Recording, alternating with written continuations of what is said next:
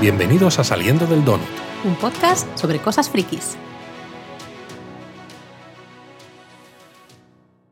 Bueno, pues ya estamos aquí justo para grabar nuestro episodio, nuestro donut sobre la película Thor Love and Thunder. Que había muchas ganas, la verdad, teníamos muchas ganas de ver la peli, eh, después de ver el teaser, los trailers y demás. Y ahora hay muchas ganas de contar cosas. Totalmente, totalmente.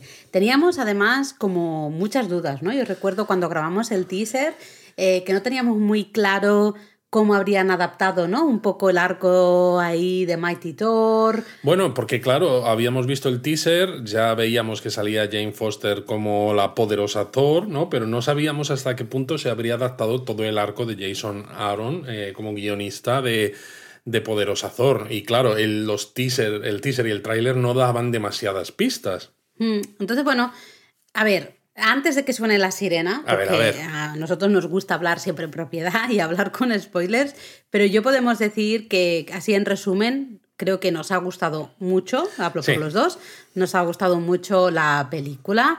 Eh, sí que es verdad que tiene una gran parte de humor y ahora hablaremos también de ello, un humor a veces Un humor muy particular y muy, muy absurdo. Muy absurdo, muy marca de la casa del director. Exacto, muy. Taika Waititi, ¿no? Sin duda. Pero a la vez toca temas muy duros, muy emotivos, muy trágicos. Que también es muy marca de la casa. So- totalmente. Luego también tenemos que destacar ese gran villano. Gore es un villano impresionante. Y también tenemos que destacar que visualmente es una maravilla. Totalmente. Pero yo creo que mejor ponemos la sirena, nos quitamos de problemas, porque estamos aquí andando de puntillas sobre el hecho de, uy, esto no lo puedo decir, esto me, me lo guardo. Entonces, ¿qué tal si ponemos la sirena y ya hablamos de todo? Venga.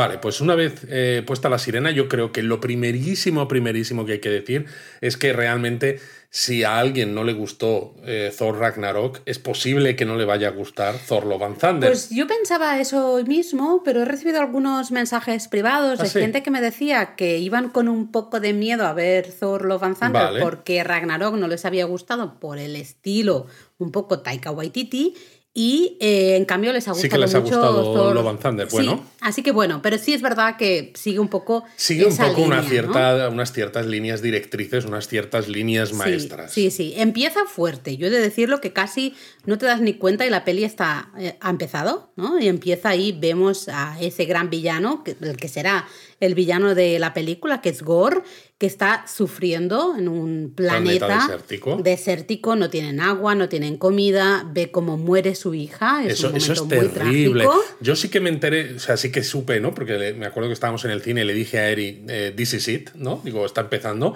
Porque claro, al haber leído lo- los cómics, Sí. eh, sabes cuál es la historia de fondo de Gore. Sí. Y cuando ves ese planeta desértico, ¿no? Con ese sol abrasador, dices, una de dos, o es la ola de calor que estamos sufriendo, o realmente va a ser Gore y nos van a contar su, su historia de fondo, que además tiene todo el sentido, que sea lo primerísimo para poner contexto y saber Mm. a qué te estás enfrentando. Entonces, claro, de buenas a primeras ya ves a ese personaje que está sufriendo, sufre lo peor, yo creo que es el, Lo peor. lo peor que le puede pasar a una persona como padres, eh, la muerte de tu hijo y encima en algo no poder que no hacer puedes nada por hacer ello. nada, Es- es, exactamente. a- mí, como padre, y teniendo a Erika al lado en el cine, ¿no? Ver la, Sí. la- la cara de su hija, ¿no? Diciendo, estoy cansada, ¿no? Cómo se le cierran los ojos. Y Sí. él que lo único que puede hacer es abrazarla. Y ya está, ¿no? Uf. Eh, es tremendísimo, pero es como la guinda del pastel, lo que ya te termina a ti como espectador de enervar es ver cómo Gore conoce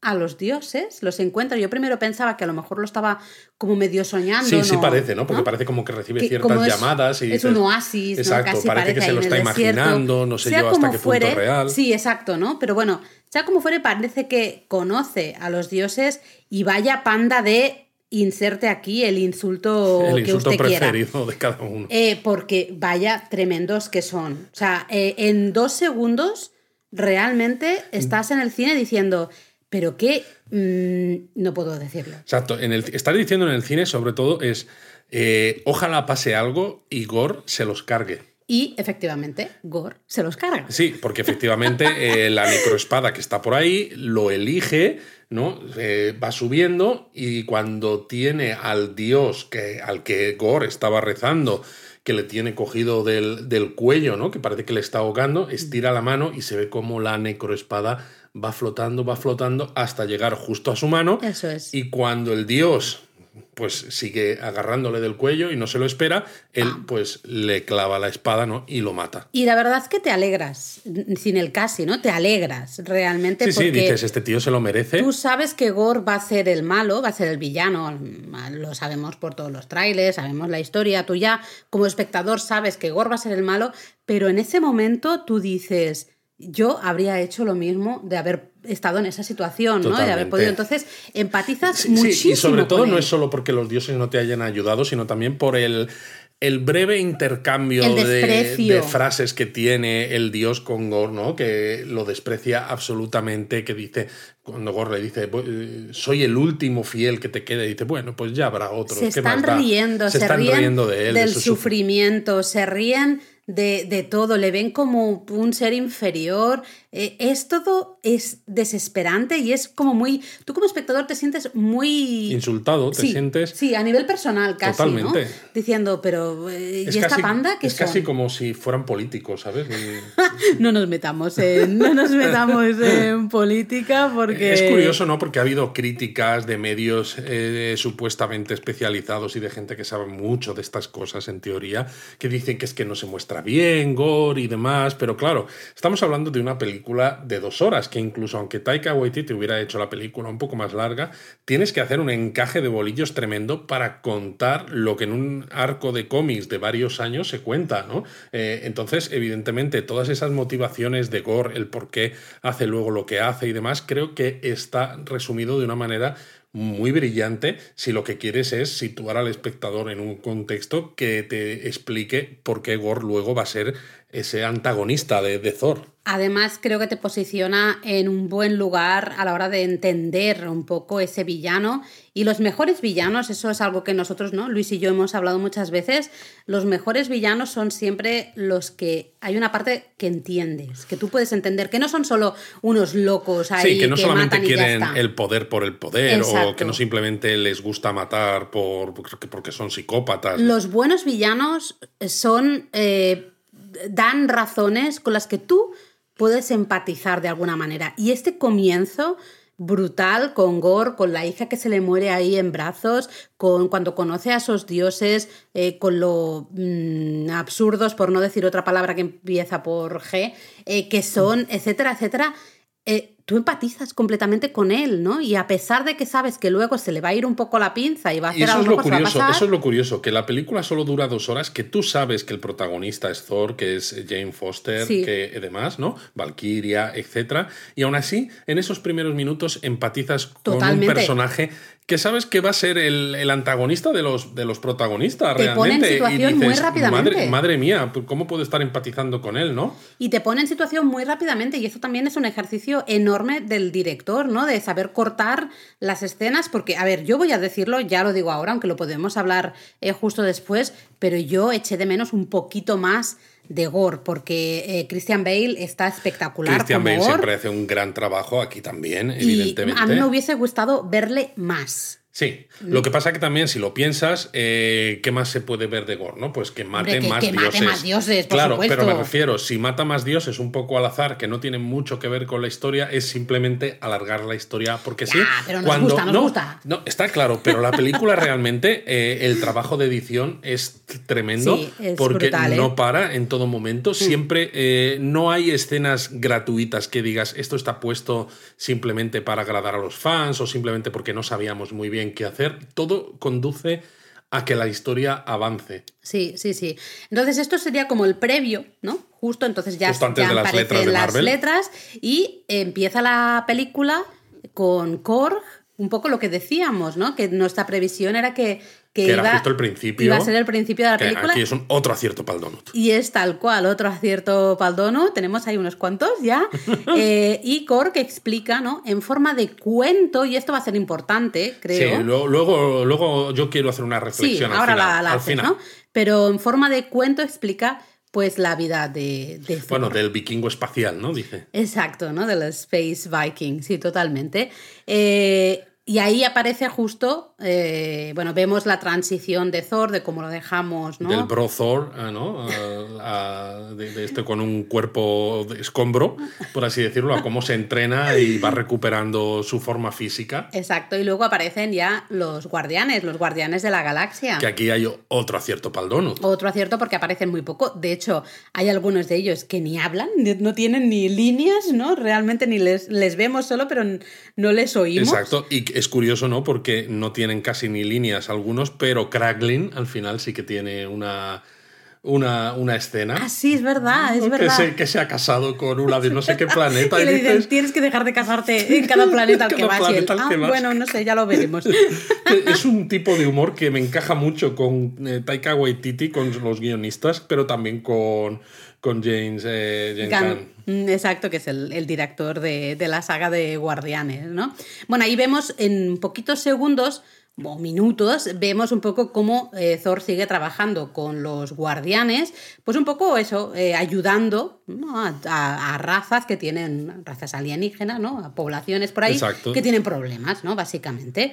Es interesante porque luego ves que Thor realmente es el que hace absolutamente todo, ¿no? Yo creo que los Bueno, es guardianes que están está- en plan... eh, Sí, Thor es el que ¿cuándo- está un poco. hacemos algo nosotros? Thor no? es el que está un poco como en segundo plano, ¿no? Y cuando la cosa se complica, porque es como, madre mía, ¿no? Esto, esto ya es muy complicado, pues llega Thor y dice pum, pam, pum, y ala, lo resuelve, lo resuelve todo, a veces un poco de forma desastrosa. Bueno, más que a veces yo diría que siempre, Yo diría que porque es lo siempre. que se nos enseña, ¿no? Que se carga, o sea, básicamente les contratan para deshacerse en ese planeta de unos alienígenas, ¿no? Que han tomado el templo, Exacto. el lugar sagrado Unos de ese alienígenas con forma como con cara de, de águila o algo así, que tienen una forma bastante ridícula. Y al final Thor se lo carga todo. El templo se va a tomar por saco, Ta- sí. eh, todo, ¿no? Pero eso sí, una batalla muy épica con un Thor muy, bueno, muy sobrado realmente, con unas escenas que te partes de la risa, como aquella escena en la que vienen dos naves con estos alienígenas con cara de águila, una por cada lado,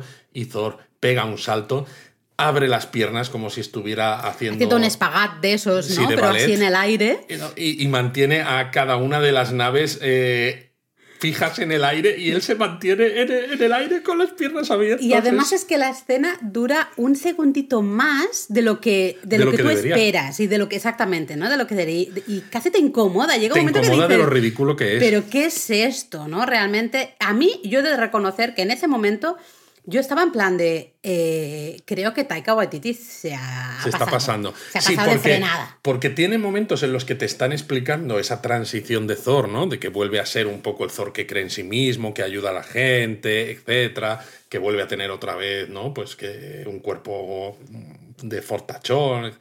Pero todo está cubierto de una cantidad de chistes De y de humor bromas. hiper absurdo. Muy, ¿no? muy absurdo. Es muy absurdo. Es que no es que roce lo absurdo, es que lo sobrepasa. Sí, sobre todo cuando al final eh, los, los de ese planeta le dan las gracias a Thor y como compensación le regalan unas cabras gigantes. Ay, no, por Dios. Eh, Las cabras. Y, y cuando Thor acepta, pues luego los otros dicen, "Eh, ya las has aceptado, ya no se admiten devoluciones, en plan de no las queríamos quitar, porque claro, empiezan a soltar unos berridos, las cabras esas, que se te meten en el tímpano y Eh, tremendo. Yo he de decir que estuve durante toda la película pensando, si estas cabras gritan una vez más, yo abandono, me levanto y me marcho.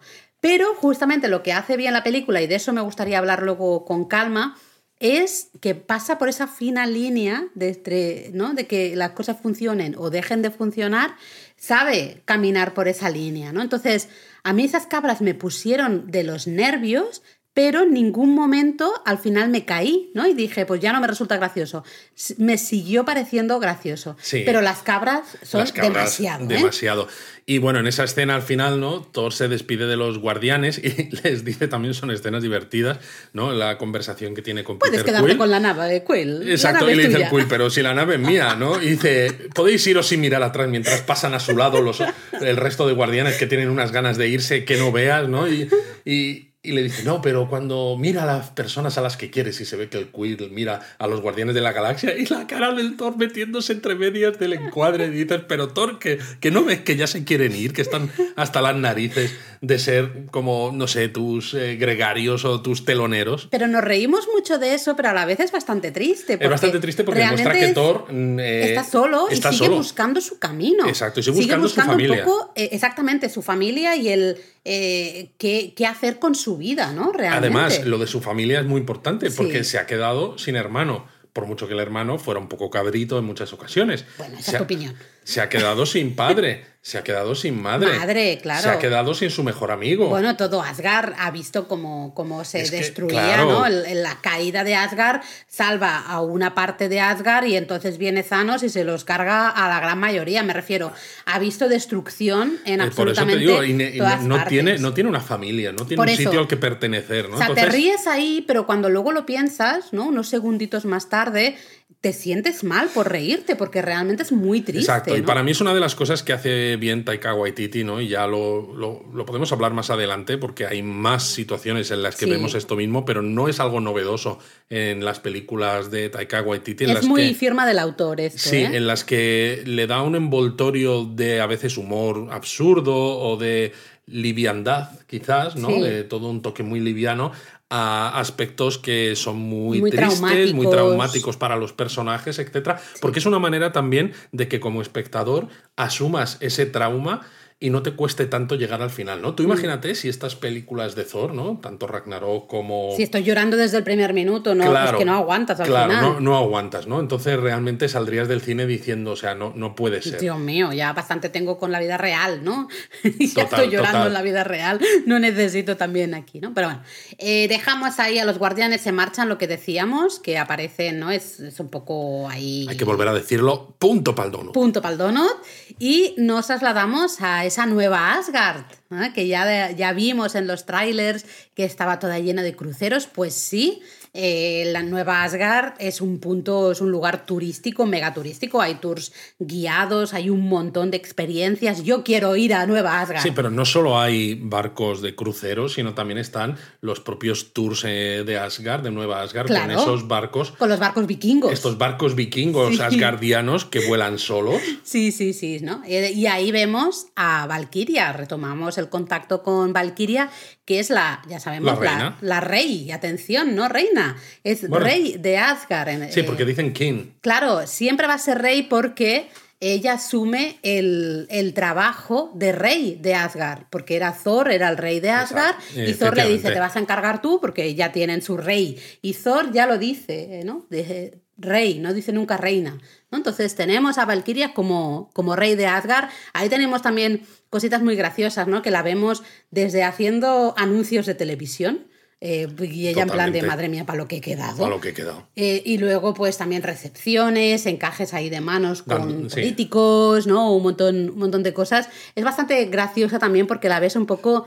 Fuera de sitio. Sí, sí, diciendo, vale, es el rol que me ha tocado, yo lo acepté porque quiero eh, cuidar de esta gente. Quiero que prospere Nueva Asgard. Exactamente, pero a la vez diciendo, madre mía, para lo que he quedado. Yo, que, soy Valkyria, para lo que he quedado. ¿no? Tremendo. y he de decir que, oye, estuve contando los cruceros que había en Nueva Asgard. ¿Ah, y eso, ¿Cuántos había? no sé, había más de seis. Eso ni el puerto de Málaga en sus buenos días ha visto eh, tantos cruceros. ¿eh? tremendo, tremendo. Habrá que ver si alguien se queja por la saturación turística, ¿eh? la gentrificación de Nueva Asgard, que yo creo que pueden estar ahí, ahí. Pero bueno, eh, mientras estamos en Nueva Asgard, eh, sabíamos, porque sabíamos que los actores iban a volver, hay una representación teatral del estilo de la de Thor Ragnarok, que en este caso cuenta hechos de la película Thor Ragnarok, precisamente. Y, vuelven a salir los tres actores que salían entonces. Sale Matt Damon, que hace de Loki. Fantástico. Sale Luke, Luke, Hemsworth, el hermano de Chris, que también ha salido en Westworld, para el que se lo pregunte, que hace de Thor. Y sale Sam Neill, que algunos lo recordaréis de Parque Jurásico, por ejemplo, haciendo de Odín, repitiendo su papel. Pero es que además aparece Gela, que en este caso es la cómica Melissa McCarthy, que la verdad es que es una Gela que es que da casi vergüenza ajena, súper divertida. Y a la vez es un poco, es muy curioso porque tú ves eh, esa representación, tú ves lo absurda que es, ¿no? y Sigue unos el mis- efectos especiales ridículos también. Total, total, vamos, o sea, todo, todo es absurdo, todo es ridículo. Eh, ves al público que se lo toma como muy en serio, Sí, ahí está una está, señora está llorando, muy sobreactuado. todo sobreactuado, todo. Y hay un momento que tú como espectador desde fuera, ¿no? En el cine dices, es que lo que estoy viendo yo en la película es casi parecido a, a lo que estos señores de en Nueva Asgard están viendo en esta representación teatral, ¿no? Es casi el mismo nivel de, de absurdez, Sí, digamos. pero tú como espectador detectas la absurdez mientras que los espectadores de esta obra de teatro están realmente emocionados. Sí, sí, es, es, es todo como muy ridículo, ¿no? Muy, muy. Bueno, sí tiene, un, claro, un punto muy divertido Efectivamente. por lo ridículo que es, ¿no? Entonces estamos ahí y Pero también. encaja muy bien. Encaja, claro, claro. Además sigue, sigue todo, sigue eh, el estilo un poco de Ragnarok. Pero digo este que encaja estilo, muy ¿eh? bien porque, claro, la siguiente escena es eh, Jane metiéndose en un escáner.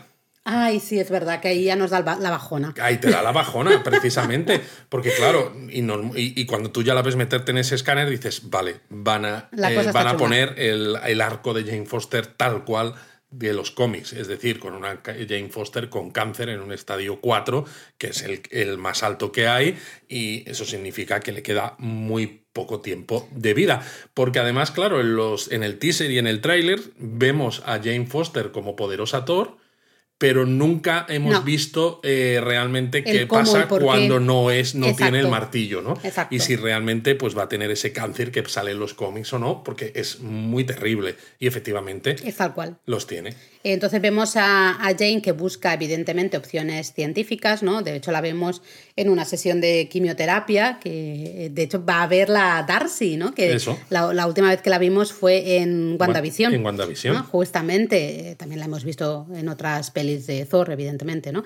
Y ahí en esa sesión de quimio, bueno, hay un, hay un momento también muy divertido que hay un chico también al lado que está escribiendo un, está, perdón, está leyendo un libro que ha escrito, ha Ella, sí, escrito Dr. ella. ¿no? Jane Foster. Exacto. Y claro, ella le explica al chico cómo funciona un puente Einstein-Rosen, ¿no? un agujero de gusano, eh, y toma una página del libro, la arranca, eh, la dobla, la Y el atraviesa chico con dice, ese es mi libro, ¿qué No, dice, has estropeado tu libro y tal. Dice, sí, pero ahora ya sabes cómo funciona un puente Einstein-Rosen. Y le dice, ¿has visto Event Horizon, la película? Eh, ¿Has visto Interstellar. Interstellar? Y el chico dice, no, no. Y después de que se lo explica con la hoja del libro, le dice, que no se te olvide verlas, ¿eh? Así que bueno, tenemos trabajo todos también, tenemos que ver estas, bueno, Interstellar la hemos visto varias veces. Yo Event Horizon también, aunque da mucho miedo. Yo creo que no la he visto nunca, pero así que me lo además sale pongo... Sam Neill, que es el mismo que hace de Odín también. Pues me la pongo de deberes para verla, ¿no? Entonces, bueno, una vez ve que opciones científicas eh, son las que son, está en ese estadio 4, la cosa está muy jodida, eh, de golpe y porrazo se le va la vista a libros de mitología nórdica, ¿no? Y ahí eh, empieza a leer sobre nuestro martillito favorito. Mjolnir. Ahí está. eh, ¿Cómo le llamaba Darcy en la primera Miu peli? Miu. Miu Miu, Miu. A ti te cuesta decir Mjolnir. ¿eh? A mí me... cue- oh, por eso siempre te dejo que lo digas tú. Yo digo el martillito. Eh, Se nota que yo estudié sueco en su. Mjolnir, Mjolnir. ¿no? Y, y bueno, echa un vistazo a la página así como de descripción de Mjolnir y ve que el martillito pues da fortaleza, da salud, salud ¿no? Y entonces ahí la vemos como diciendo, bueno, eh, a lo mejor esta puede ser una Mjolnir es, opción. es una opción, ¿no? Eh, y digamos que eh, vamos, de nos trasladamos otra vez a Nueva Asgard, la vemos a ella allí en uno de sus tours guiados que están haciendo por Nueva Asgard, ella está ahí y están viendo ese Mjolnir Bueno, que es está que hecho hay como una especie de plaza donde en el centro de la plaza es. Hay eh, pues un expositor Sí. donde están los fragmentos Los de. Mm. de Mjolnir eh, cu- cubiertos por un cristal y están custodiados por varios soldados que tienen una armadura que recuerda la armadura de los asgardianos en, en Asgard, es decir, clásica, estilo medieval, pero en este caso como si fueran de un cuerpo de policía, ¿no? Sí, yo A casi mí no me- no me fijo A en mí me eso, recordaban fíjate. un poco a la, a la guardia a la Guardia Suiza del Vaticano, ¿no? Que tienen los trajes clásicos, pero cuando hacen de cuerpo de policía normal, ¿no? Pues llevan su, su boina, su uniforme normal, ¿no? Entonces me hizo gracia ver a soldados asgardianos pero integrados más con lo que es la Tierra y no con esa apariencia, apariencia medieval de la, de la Asgard de las pelis anteriores. La verdad es que no me fijé, no, no, no tengo ningún tipo de recuerdo, solo hemos visto la película una vez, o sea que estamos hablando de memoria de lo que recordamos de esta única vez que hemos visto la peli, ya la veremos más veces, pero queríamos grabar el Cuando Disney nos invite, pues la veremos tres o cuatro veces. que no, que la veremos igual. Bueno, total, que vemos como eh, Mjolnir o esos trocitos ¿no? reaccionan a la presencia de Jane. Se ve que empiezan como a temblar, como que se van a ir a juntar. a juntar. ¿no? Y ahí es cuando de nuevo aparece esa voz en off ¿no? de Cork, con, bueno, que está con unos niños y les está contando ese cuento ¿eh? a modo de fábula. Ya nos ha contado un poco la historia de Thor, de cómo se recupera eh, y vuelve un poco a ser ese, bueno, eh, que está con los Guardianes de la Galaxia, haciendo cosas en el universo y, y nos explica algo que en una muy importante. muy cortita, pero es muy importante para entender por qué Jane y Mjolnir no tienen historia. Claro, porque se ve claramente que cuando Thor y Jane estaban juntos, Thor le pidió a su martillito del alma, le dijo que por favor protegiera a Jane siempre. Y de hecho vemos que se ilumina una parte ¿no? del bueno, martillo. Igual que en la primera película, que pasa con, cuando, Odín, ¿no? Cuando Odín dice, ¿no? Whosoever... Eh, quien, quien posea este martillo poseerá el, el poder de Thor, ¿no? Exacto. Eh, y tal cual, eso es lo que hace el martillo. Que luego las escenas que hay de la vida cotidiana de Jane y bueno, es como una sitcom. Es como una sitcom, Porque es les muy ves, divertido. Primero están muy bien, luego se van separando, se van distanciando y al final luego, claro, se dejan, él, él recibe llamadas al teléfono de pues de problemas relacionados con los Vengadores y se tiene que ir. ¿Te has fijado que en el teléfono ponía Nick Fury? Fury, sí, ponía Fury, ¿no? De peludo, ¿no? Sí, yo me fijé, no me pude, no pude parar de reír. Digo, mira, de verdad, es que es, que es, es muy ridículo porque te están contando los problemas relacionales de alguien que es un vengador, que es un dios, ¿no? Con una persona que es humana, pero que es una científica de renombre y demás, y te lo están contando de una manera que parece eso, una, una comedia americana. Sí, luego pues eso ves, ¿no? Que se van distanciando y bueno, ahí se queda la cosa, pero claro. Y que es muy triste porque ella le deja a él con una nota. Con una nota. Que él eso luego se le queda marcado en el corazón. Sí, eso es. Pero claro, ella le deja con una nota porque él no está. Claro, ella le dice, dice, bueno, no, tú no estabas, entonces claro, si no estabas, pues entonces es que me has dejado tú y él bueno, vamos a, vamos a acordar que, en fin, que bueno, en fin, ¿no? es igual. Eh, cuando tenemos esta, toda esta idea, ¿no? Ya atamos cabos y vemos que Mjolnir realmente lo que está haciendo es lo que le pidió Thor que hiciera, proteger, cuidar a, Jane. Jane está malita, pues si él puede darle salud, eh, pues es lo que hace, ¿no? Lo que pasa es que no es tan fácil como, como parece. Pero bueno, esto todavía no lo sabemos. Y en este momento volvemos ahí a Nueva Asgard y aparece Gore eh, matando, bueno, intentando matar a todo no, Cristo, atacando a Nueva, Asgard. Y, ahí es cuando aparece ya Jane como poderosa Thor. Que eso sí que son imágenes que habíamos visto en los trailers. Eh, un poco diferentes. Thor, se queda un poco a cuadros porque cuando Thor está ayudando a Valkyria a contener a esas, esos monstruos de sombras, que son los que crea Gore con la necroespada, y de repente ve algo que está como dando círculos alrededor de, pues, de la plaza, ¿no? O de la calle donde están combatiendo. Y dice, Mjolnir, ¿no? Y entonces es como, se queda sorprendido, dice, pero mi martillo, ¿qué, ¿qué, hace aquí, no? Y entonces estira, estira el brazo y se ve que Mjolnir se queda a cinco, centímetros de su brazo y él como, oh, te he echado mucho de menos y demás. Y cuando, y cuando estira un poco la mano para, para agarrarlo, el martillo se, va. hacia atrás y quien lo sujeta es Poderosa Thor. Poderosa Thor. Eh, bueno, claro, Thor está a cuadros, ahí es el momento ¿no? que vimos en el trailer que le, ella le dice, uh, ¿cuánto tiempo ha pasado? Tres, cuatro años, ¿no? Y él le dice exactamente, no sé cuánto era, ocho años, no sé cuántos meses, no sé cuántos días y no sé cuántos segundos, ¿no? Que es una escena muy divertida, eso ya lo comentábamos cuando hablábamos del tráiler, pero a la vez es súper triste porque se ve claramente que Thor pues no ha superado eso, ¿no? Y que realmente él mm, todavía la quiere y, Exacto. De hecho, no, se, no sale en la película esa escena de, ya no sé si era el teaser o el tráiler, ¿no? Donde Valkyria, creo que era, le pregunta a Thor que cómo se siente y él empieza a dar largas diciendo... ¿no? Sí. Haciendo así como ruiditos, porque realmente no es necesario, ¿no? Ya vemos Ya que la echa de menos Sí, y ya vemos se que nota, le cuesta. se nota. Entonces ahí Gore eh, usa lo que va a llamar los, eh, bueno, los guerreros sombra, ¿no? Eh, que son como, eh, digamos que aparecen formas, aparecen como unos pequeños monstruos de las propias sombras. Bueno, pequeños, pequeños, en Bueno, grandes, son grandes. digamos. Sí, eso Lo curioso es que tú leíste que esos monstruos los habían creado hijos, ¿no? De, Sí, de- porque del, del director y del plantel le- de actores. Que, que no sé si uno de los hijos de Taika Waititi no leyó el guion y dijo, oye, si esto de los monstruos de sombra, ¿qué, ¿cómo van a ser? Y, dice, y le dijo el Taika, pues, Ni no idea, tengo ¿no? ni idea, ¿no? Pues dibuja algo si quieres. Y dibujó algo y luego se lo pasó a la gente de efectos especiales que crearon esos, ¿no? Y entonces cuando vieron que, que molaba, pues se lo dijeron a, a otros niños, otros hijos de, de los actores, de, oye, dibujad aquí a ver qué se os ocurre. Y realmente esos monstruos Funciona muy creados bien, de la ¿eh? sombra son creaciones de, de los hijos de, del elenco y del propio director. La verdad es que funciona muy bien como, bueno, digamos que tenemos al villano que es Gore, que da, a mí me da mucho miedo, sinceramente. Le ves y aunque tú hayas empatizado con él al principio de la película y sientas realmente pena o puedas entender ciertas cosas, a la vez con ese ataque, ¿no?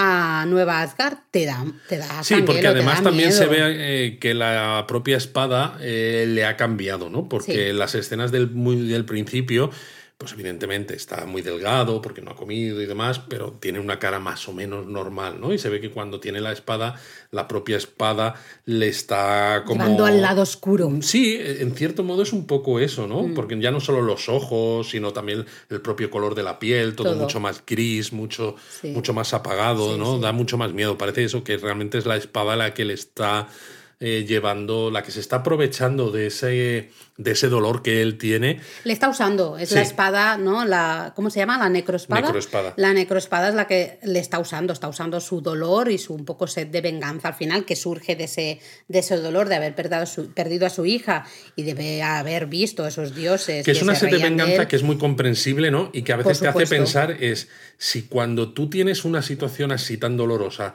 te sale una necroespada que te permite vengarte de la de quien sea que tú creas que es responsable de ¿Lo lo, que te ha ocurrido, ¿lo harías o no, no? Y, Totalmente. uf, tela. Entonces, bueno, quizá una de las cosas que a mí eh, también me dieron más miedo es que secuestran a todos los niños de Nueva Exacto. Asgard. Vemos cómo van desapareciendo todos los ni- niños y se los lleva a un planeta de sombras. Sí, a mí esto me sorprendió porque realmente daba la sensación de que el ataque de Gore era para ir contra Thor, contra Sí, Valkyria y demás. sí, y no. realmente eso es una excusa porque Sí. él lo que quiere es a los niños precisamente para usarlos luego de cebo. Eso es. ¿no? eso Y, es. y me pareció súper interesante, eh, pero dices al mismo tiempo, ¿cómo vas a usar a los niños? ¿no? Porque claro, se ha llevado a muchos niños y alguno de ellos le da hasta algo de protagonismo, porque cuando están esos niños presos en el, eh, este mundo de sombra, ahí vemos eh, que Astrid, que es el hijo de Heimdall, que Perdona, se llama Axel.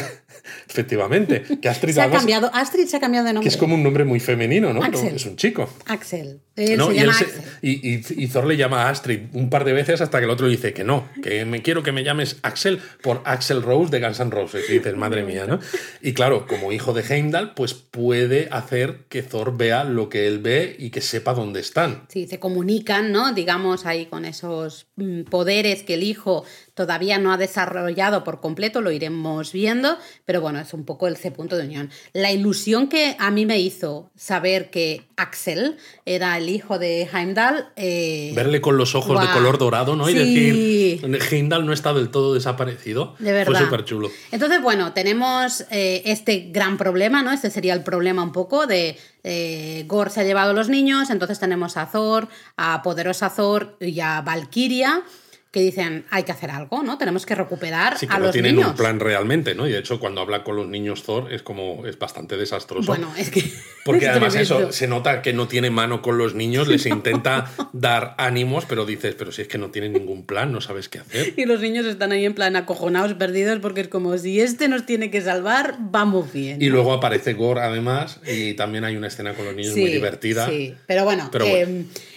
tenemos a, a- a nuestro trío que dice- deciden que necesitan ir a Ciudad Omnipotencia, ¿se llamaba? Sí, porque claro, dicen, eh, Gore está. Mm. yendo contra los dioses, entonces vamos a pedir eh, a estos dioses, vamos a pedirles ayuda para tener un ejército que pueda ir en contra de Gore. Entonces, para llegar, pues usan, deciden usar uno de esos barcos que decíamos vikingos, ¿no? De esos de, de los tours guiados por Nueva Asgard, le quitan ahí todos los asientos, ¿no? Y demás. Claro, porque esto deciden hacerlo porque en una escena previa, eh, cuando Thor llega a Nueva Asgard de nuevo con Stormbreaker, con su hacha, que, como ya hemos visto en la película anterior, ¿no? Y en, en Infinity War y esto, eh, es capaz de abrir el puente arcoiris, es decir, le permite a Thor viajar por todo el universo, pero no es muy preciso. Entonces dicen, pues para que sea preciso, vamos a utilizar Stormbreaker como motor. Exacto, como, sí, como timón casi, ¿no? Como, como el que. Eh, no, es como el motor, es el que marca el camino, pero tú necesitas a alguien que te lleve ese barco, ¿no? Para no acabar en cualquier sitio. Bueno, en ese barco yo creo que es el, uno de los puntos eh, altos de la película porque pasan muchas cosas. Hay momentos muy divertidos porque, además ese barco lleva las cabras delante. Bueno, por supuesto, como si fuera un trineo ahí de Santa Claus, pero con las cabras locas estas que gritan, eh, tremendísimas ellas, ellas tiran del barco y tenemos a eh, Mjolnir, no, a Stormbreaker muy celosa. Sí, es, hay escenas muy divertidas, también muy ridículas, porque claro, Thor, como ve que está Mjolnir cerca, porque lo tiene poderosa Thor, eh, se vuelve a acercar hacia su martillo, porque al fin y al cabo es con el martillo que él siempre había llevado. Y de repente. Es el, martillo de Thor. Exacto. Y de repente aparece, ¿no? Stormbreaker como flotando a su lado en plan celoso. En plan de. que te he pillado mirando a otro, ¿eh? A ver, qué va a pasar, ¿no? Y claro, tiene escenas el propio Thor con Stormbreaker. Hablando, hablando con Stormbreaker en plan de. O cuando le echa la cerveza por encima. Yo también te quiero a ti, ¿no? Y le dice, toma tu primera cerveza es muy absurdo. Es muy absurdo. Pero luego también tenemos escenas muy potentes, porque es justo aquí en el barco cuando Jane le, le cuenta que está enferma, que tiene cáncer y que, vamos, realmente, ¿no? Lo que le está diciendo es que la cosa está muy jodida. No, no dice me voy a morir, pero se intuye, se intuye, Se intuye la gravedad de, la situación y de hecho les vemos besarse. Bueno, pero antes, claro, Thor le dice que a él le da igual, ¿no? Que quiere, que la quiere y que quiere estar con ella y hacer ese camino con ella. Justo luego se besan, que es una escena súper bonita, porque es como decir, eh, por fin te he vuelto a encontrar, ¿no? Después de todo este tiempo separados, me he dado cuenta de que es a ti a quien quiero, justo cuando estoy a punto de volverte a perder. Sí, todo esto lo vemos nosotros como espectadores y también hay otros dos espectadores que sería Kork y Valkyria. Bueno, Kork, por cierto, Ah, no, aquí está todavía de una pieza, es verdad, no, es que yo ya me hago un lío, no sé, es que tengo, tengo que volver a ver la película, ¿eh? porque pasan demasiadas cosas y yo ya no sé. Eh, pero tenemos ahí a Kork y, y Valkyria un poquito hablando. También a mí ese momento me gustó mucho porque se ve Valkyria con ganas también de abrirse, ¿no? Y de retomar también. Ella ve que Thor eh, vuelve a querer, Eso. Eh, y que está queriendo a Jane y les ve ahí besarse, se emociona y yo creo que en ese puntito a mí me hubiese gustado, yo entiendo que la película hay que cortarla, ¿no? Por varios sitios para que dure dos horitas, pero me hubiese gustado ver un poquito más de desarrollo ahí, me quedé con las ganas porque vi a Valkyria como con ganas de expresar un poco pues eso, que ella también tiene ganas de, de seguir viviendo, ¿no? Sí. No solo, porque había abandonado un poco la vida, entre comillas, ¿no? Eso es. Y ahora ahí en ese momento yo la vi como con ganas de querer encontrar a alguien y querer también ser feliz con alguien. Y claro, para que no sea todo tan emotivo duro, mm. ¿no? Tenemos a Kor que nos cuenta que en su especie eh, dos varones se juntan en un río de lava y se dan la mano y de ahí sale como un pequeño bebé un de piedra. Un bebecito piedra. ¿Qué dices, es es todo como muy absurdo, porque yo recuerdo en Ragnarok que Korg habló de su madre, así que bueno, no sé muy bien, pero me da igual, sinceramente, a mí son detalles que me da igual, Me, me, hizo mucha, mucha gracia y de Pero es curioso, porque es un momento en el que con todo su ridiculez y, y esto, Todos... se muestran cuatro personajes que están yendo contra Korg. Cuatro personajes adultos. Exacto. Que cada uno ha pasado, ¿no? Sus, Sus cosas. y los cuatro hablando de sentimientos. Todos se muestran muy, eso, conectados, muy vulnerables, esa es la palabra, ¿no? Conectados ahí con sus sentimientos. Me pareció súper, súper bonito. Pero bueno, llegamos con este barco tirado por las cabras locas, estas que no paran de gritar, Dios mío, voy a soñar con ellas. Llegamos por fin a Ciudad Omnipotencia. Que es un escenario fabuloso. Bueno, eso yo, de verdad, esto es eh, el orgullo ahí a, niveles estratosféricos. Porque es que todo es dorado, todo tiene plumas, todo, es como No lo sé, todo es muy así, muy recargado. Yo Muy- cuando, cuando Taika Waititi dijo, y Natalie Portman también, en una de las presentaciones de Thor, Love and Thunder dijo que era la película más gay de Marvel, creo que eh, estas No escenas de aquí. Ciudad Omnipotencia, es tal cual, ¿no? Porque, bueno, ya aparece... Bueno, primero, claro, ellos llegan y están, eh, están disfrazados. Bueno, no- se tiene que disfrazar porque, claro, dicen, no podemos llegar tal cual porque no, no nos va a funcionar, no sé qué. Exacto. Y entonces se disfrazan y dicen, primero vamos a esperar, vamos a que a, ver... Zeus y, y luego, luego le ya- vamos a pedir como audiencia o le vamos a decir, ¿nos puedes ayudar con este problema? Ese era el plan. El plan falla, pero bueno, ya lo Exacto. veremos, ¿no? Pero- Mm. Y entonces aparece Zeus, que es un Russell Crowe que está impresionante y sobre todo está impresionante porque los donuts de que, que esperábamos, ¿no? Pensábamos que iba a salir quizás un poquito menos.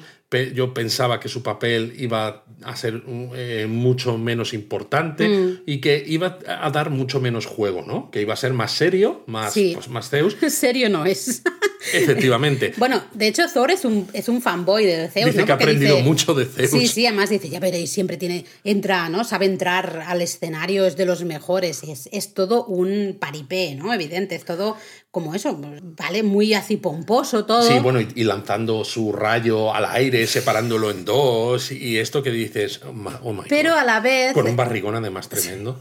Pero vemos a los cuatro un poco, bueno, Korg está un poco más despistado siempre, pero bueno, eh, como diciendo, esto exactamente no sé si nos termina de convencer, ¿no? No sé si... Pero bueno, ¿y qué me dices de los dioses que, que encuentran por ahí? El bueno, hay de todo. Hay, El- hay de todo. Yo me quedé con el dios Bao, El dios Bao, el dios de los, de los panecillos de los Bao. panecillos Bao, que es como el Bao de, del corto de, de, de Disney Pixar, ¿no? El que hizo precisamente la, creo que la, La directora la directora de creadora de la película de Red. Sí, Es sí, el mismo, sí. el mismo Bao. Y claro, verlo ahí en una película de superhéroes como uno de los dioses del universo. Con sus dices, ojitos manga total. dices, madre mía, esto- Maravilloso, esto no es nada Pero bueno, serio. ellos están ahí un poco en plan de mm, qué está pasando, ¿no? Mm, No están muy de acuerdo con algunas de las cosas que se dicen y al final Zeus eh, les oye, se pone un poco en plan Dice, de ¿quién está hablando? aquí? Claro, Vamos a ver, sí. ¿no? Pum, que se baje al escenario. Entonces Thor tiene que bajar al escenario sí o sí y ahí es un poco el momento. Sí, porque Thor no le dice que necesitan ayuda con esto lo otro, y entonces es claro. Zeus dice, ¿y tú quién eres? ¿no? Dice, pues vamos a, a Vamos a ver descubrir quién eres de verdad. eres, ¿no? Y hace un gesto con la mano, el flip este, para quitarle el disfraz, pero se le va la mano Se le va la mano, cosas que pasan. y le quita, se lo quita todo. Y podemos confirmar aquí y ahora que también lo que decíamos Punto para el donut otra vez. de que se iba a ver el culete de Chris Hemsworth, eh, sí. Se En ve toda el su culete gloria. sin pixelar perfectamente. Se ve muy bien. Gracias, luego- Taika Waititi, Exacto. porque estamos de acuerdo contigo. Ese cuerpo tiene que ser compartido, no puede em, ser escondido en rojas. Y luego se ve, ¿no? En una escena eh, un, un close-up del, del tatuaje que lleva en la espalda, ¿no? Que ya se había, se había visto en Se el tráiler sí. y esto, pero aquí se ve bien, ¿no? Que pone lo del rip eh, Sí, Loki. Hace referencia a la, a la muerte de su hermano, ¿no? De, de Loki. Bueno, es muy curioso también todo ese momento. A mí, yo he de decir, y eso es una opinión personal, que a mí este rato se me hizo un poquito largo. Yo personalmente este rato lo hubiese cortado un poco. A mí, me, a mí me gusta mucho porque, o sea, primero porque es muy ridículo. Primero, ¿no? Cuando, ¿Ridículo? ¿En serio? Cuando Thor baja de, de su plataforma para hablar con, con- Cuando Zeus baja de su plataforma para hablar con Thor, eh, baja, por faldita. se- baja por unas escaleritas como de medio lado, eh, sujetándose la faldita para, para bajar con unos pasos muy, muy, muy cortitos que dices, oh my god, efectivamente es una de las películas Bueno, además más gays. le amenaza con no dejarle participar en, en la orgía, Exacto, ¿no? y se lo dice como tres veces. Y cuando Thor le lleva la contraria, le Pues dice: no, ya no está, participar". no participas en la orgía.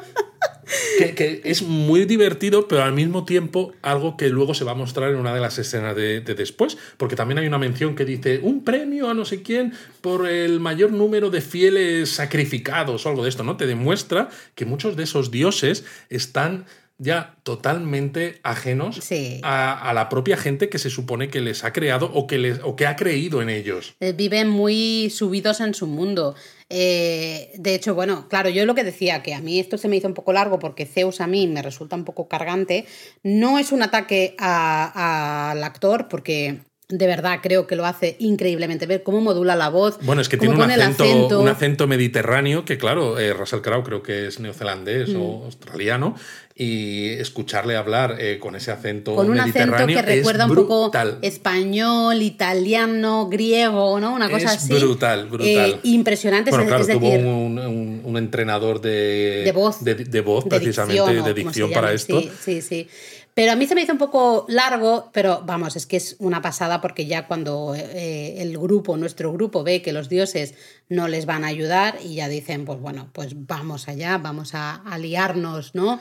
A hostias, básicamente. Bueno, con los dioses también, también porque, claro, llega Zeus y dice, pues vamos a ver quiénes son tus otros compañeros y amenaza con hacer el flip que dices, pues ojalá también les, quite, les quite toda la ropa. Claro, esa es la parte que, el tráiler nos había un poco spoileado, ¿no? Que tenemos a Valkyria y a Jane. Eh, Jane dice, oye, deberíamos ayudarle cuando, cuando Thor está completamente desnudo ahí en medio, con las manos atadas. Y Valkyria dice, bueno, sí, ya ahora en un ratito luego, ¿no? No hay prisa porque es como, oye, tenemos Vamos a, este alegrarnos la vista. Y claro, cuando hay la posibilidad de que nos alegremos la vista a los demás con la vista, con Valkyria y con, y con Jane, pues entonces dicen ellas, no, no, no, no, no, y se quitan el disfraz. Lo bueno... Y se lía la, la de Zeus es Cristo. Lo bueno... muy bien esta.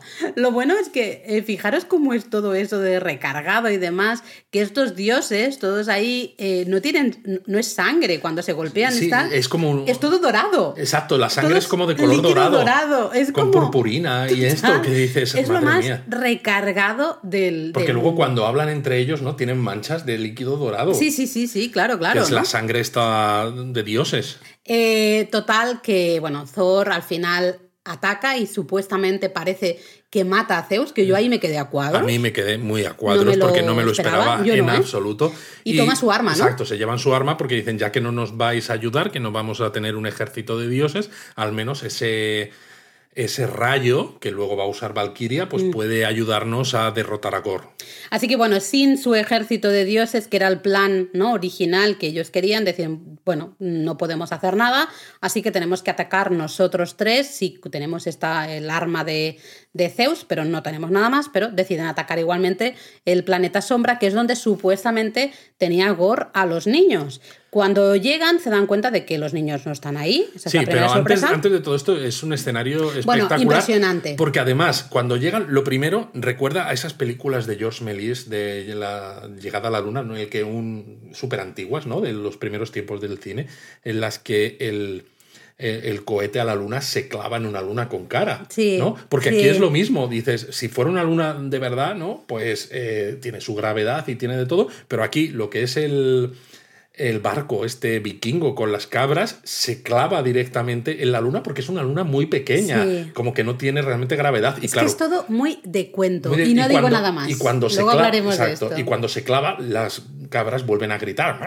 Por supuesto, si tú, es que ya dices cabras y a mí ya me vienen sus Pero claro, cuando se están acercando, como es el planeta este de sombras, ellos mismos, los, eh, Valkyria, Thor, Jane y esto, pierden el color, ¿no? Se les ve como en blanco y negro. Todo en blanco y negro. Es y visualmente a mí esta parte me pareció alucinante, porque eh, es eso, planeta, sombra, todo es en blanco y negro, pero cuando empiezan a luchar con Gore, ellos, no Gore, ellos sí que tienen ciertos destellos de luz. Sí, también cuando llaman al trueno o cosas de estas, cuando utilizan sus poderes. Es preciosa, o sea, visualmente me pareció impresionante. Me gustó, pero muchísimo. Además, claro, aquí, eh, bueno, Jane descubre que para llegar hasta infinito, porque se nos cuenta, ¿no? Que e infinito, que es una de estas entidades que ya decíamos en el, en el donut de que esperar, que se veía en una de las escenas, se veían unas estatuas y una de esas entidades que, que es todavía más grande que los celestiales, ¿no? Que es una de esas entidades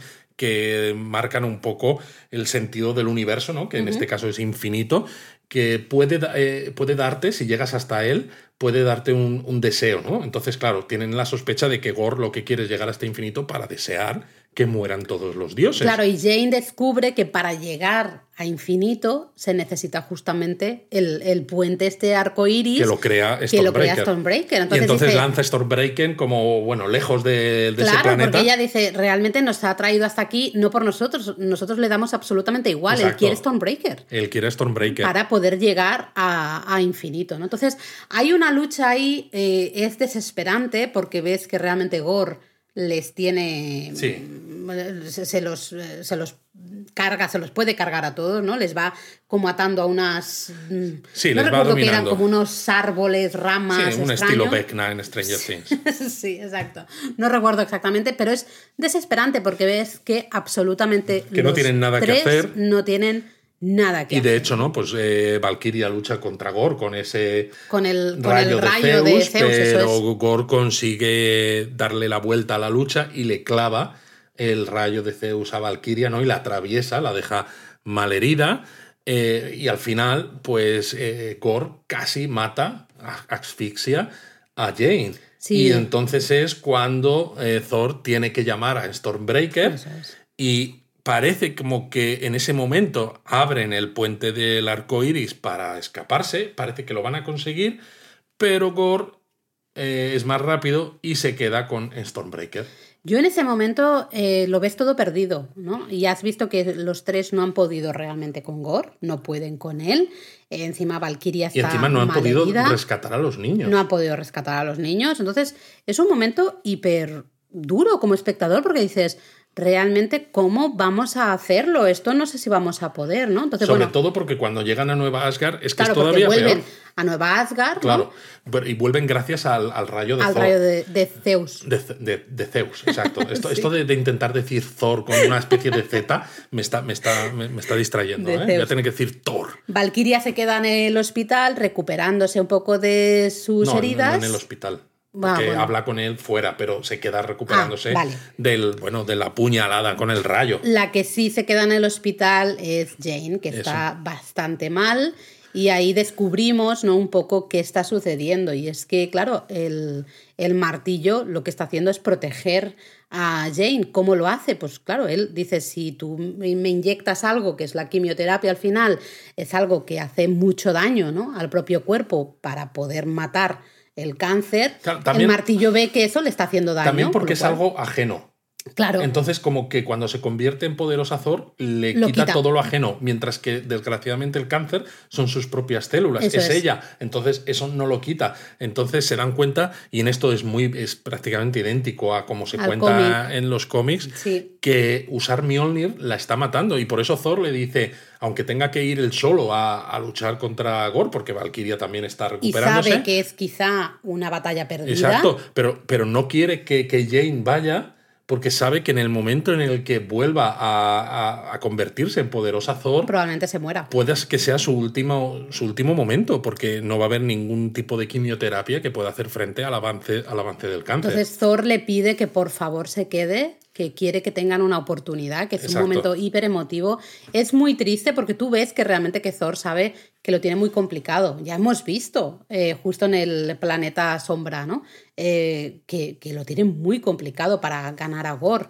Mm, Pero dices que yo quiero, al menos, si yo salgo vivo de esta, al menos tener una oportunidad, ¿no? Que, que- que tú también estés viva, aunque sea eh, unos pocos días o unas pocas semanas. Lo que es sea, sí. muy, muy, muy, muy triste, ¿no? Entonces dejamos a Jane en el hospital Exacto. y Thor pues se marcha A ese es- lugar donde Gore está abriendo el portal para llegar a infinito y pedir su deseo, que es justo esa cámara que veíamos Mm. Claro, en el, no en el tráiler, que tenía esas, es- esas esculturas, esas cabezas, Sí, ¿no? Que hay una cabeza de un celestial, de, de un Watcher, ¿no? De, Mm. posible- puede que sea Watu, puede que sea otro, y también del propio infinito, etcétera, ¿no? Que Sí, hay un montón de detallitos ahí hay para montón de verla otra y ¿eh? justo están los niños ahí. Exactamente, ¿no?